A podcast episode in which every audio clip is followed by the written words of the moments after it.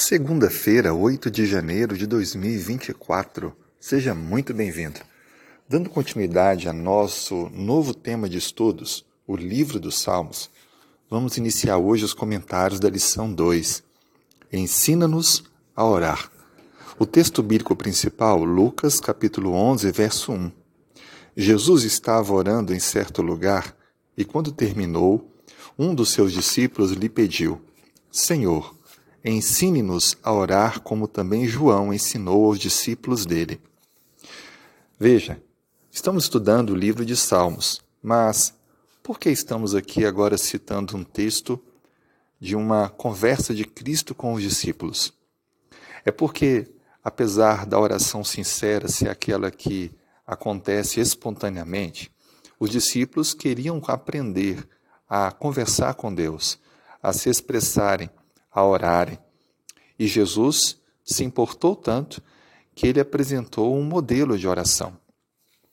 Vamos, portanto, agora avaliar a importância dos salmos como algo didático para ensinar o povo do Senhor a se comunicar com Ele, a expressar gratidão, alegria, adoração, louvor, mas também suas angústias e lutas.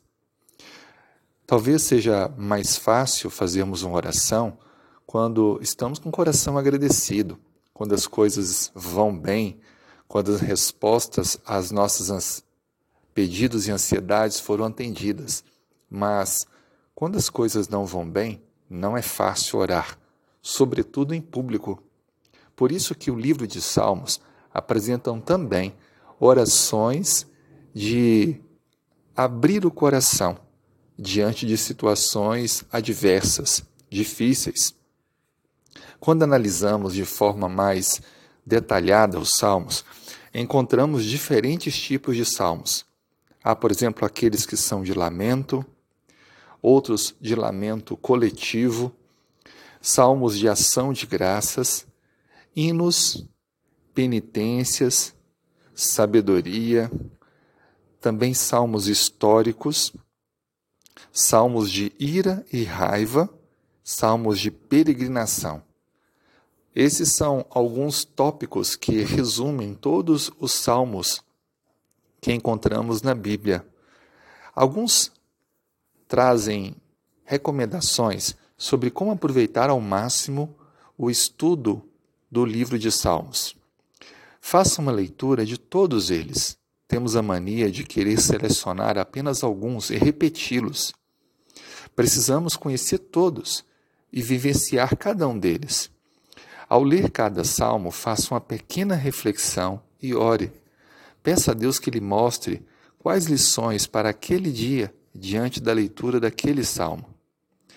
Procure experimentar um pouco da experiência de quem escreveu o salmo e peça a Deus que trabalhe em sua vida produzindo decisões espirituais.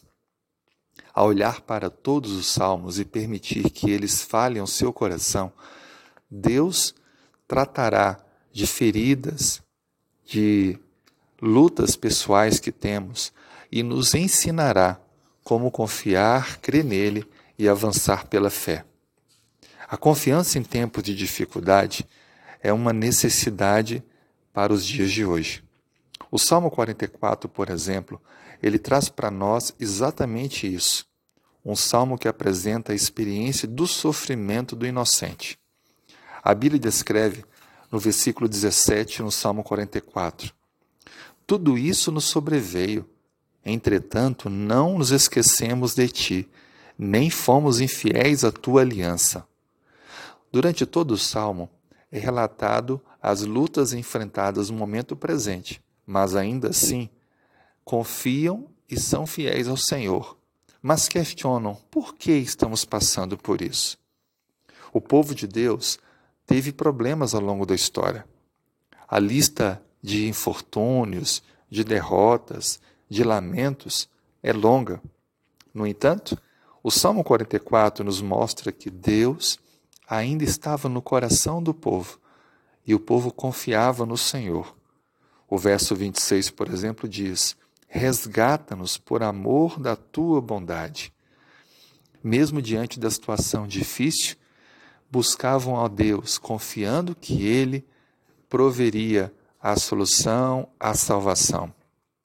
É muito fácil ser fiel a Deus quando tudo vai bem, mas permanecer fiel a Ele diante das adversidades é para aqueles que realmente creem e confiam no Senhor.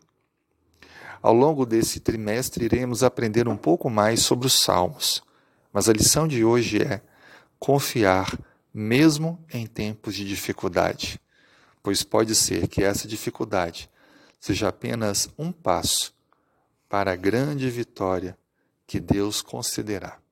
Vamos orar?